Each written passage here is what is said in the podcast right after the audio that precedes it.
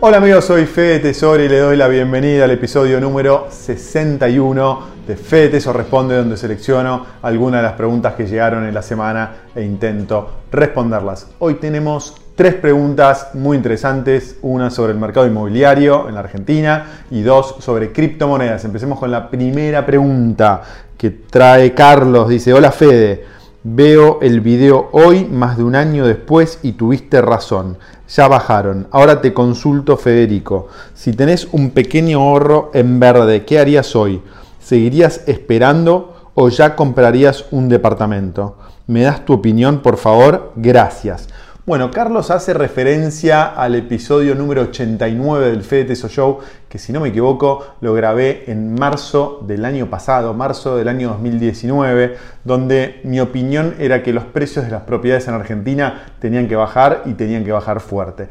En promedio, durante el último año y medio, los precios bajaron. Es difícil generalizar en el mercado inmobiliario, pero en general bajaron entre un 20, 30% si comparamos los precios de un año y medio, dos años atrás. Y esto se profundizó con, luego de la pandemia, ¿no? que empezó en marzo de este año. Entonces, eh, Carlos pregunta, ¿qué puede pasar a partir de ahora? ¿Pueden los precios seguir bajando o llegamos a un piso y van a recuperar? Bueno, la, respuesta es eh, difícil. Mi opinión, mi visión es que los precios están lejos de recuperar y podrían bajar aún más. Todo depende de qué pase en la economía durante los próximos meses. ¿Se va a seguir devaluando? ¿El peso argentino va a valer cada vez menos? Em, ¿La actividad va a seguir cada vez peor? ¿Va a ser, va a ser eh, difícil generar riqueza de acá en más? Piensen que todos aquellos que tienen ingresos en pesos, para ellos comprar un departamento es imposible.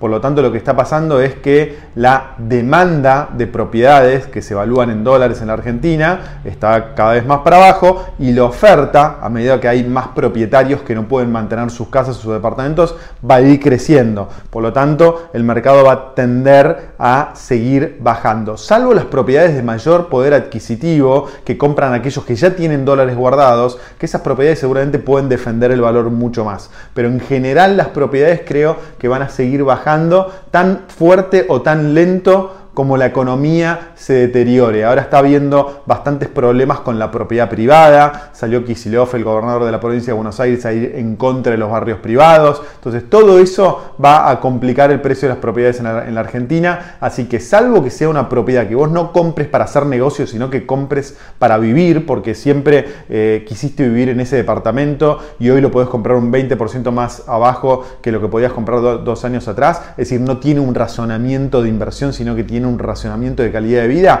ahí sí tiene sentido, pero si lo ves como una inversión, creo que hay que seguir esperando, que todavía falta para que los precios de las propiedades empiecen a recuperarse. Vamos con la próxima pregunta, que dice Jorge. Fede, con respecto a lo que dice Galperín, Marcos Galperín, el, fundador de Mercado Libre, que las criptos viven una infancia interminable. Sé que no estás de acuerdo, pero yo veo que a cada rato aparece una cripto nueva. ¿Eso no diluye el valor de las demás? Jorge, muy buena pregunta. Yo creo que son dos cosas diferentes. Es decir, creo que hay que distinguir lo que es el Bitcoin, que fue la primera criptomoneda que, que, apareció hace un poco más de 10 años atrás, y lo que es el fenómeno de las nuevas criptomonedas que empezaron a surgir hace un par de años atrás y hoy está muy en boga todo lo que es finanzas descentralizadas o stablecoins y todo está un poco relacionado. Eh, hay nuevos proyectos, nuevos emprendimientos y nuevas criptomonedas o nuevos activos tokenizados, es decir, con, el, llevados a la blockchain, por decirlo de alguna manera, creo que son dos mundos diferentes. Creo que el Bitcoin está entrando en una etapa un poco más madura.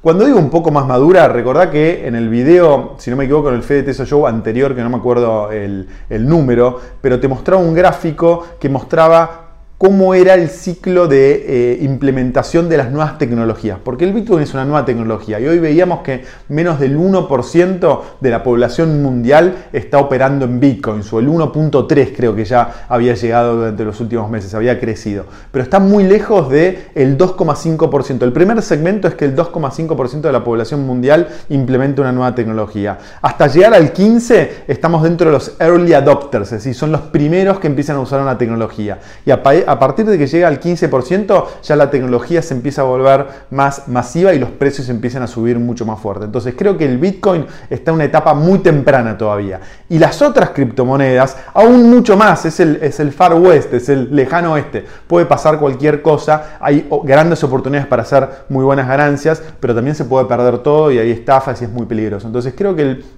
el Bitcoin, mi opinión, igual es difícil ir en contra de la opinión de Marcos Galperín con el éxito que tuvo con Mercado Libre, pero bueno, no por eso voy a dejar de dar mi opinión. Creo que el Bitcoin está en una, etapa un poco más avanzada, el riesgo es menor, el potencial creo que sigue siendo muy atractivo y las otras criptos, especialmente las que no son stablecoins, es decir, que no siguen al dólar, sino que tienen otros criterios, bueno, son, tienen muchísimo más riesgo y hay que tener mucho cuidado antes de meterse en ese mercado. Vamos con la próxima pregunta que dice María. Dice, yo me confundo con lo que es la clave privada. Yo no poseo una clave privada con todos esos números que tú pusiste en el video. Yo tengo un usuario y una clave que yo elegí para entrar en el exchange y además una doble validación con el Authenticator. Entro en el exchange y allí tengo la clave pública que puedo copiar o escanear. Entonces, la clave privada está oculta para mí.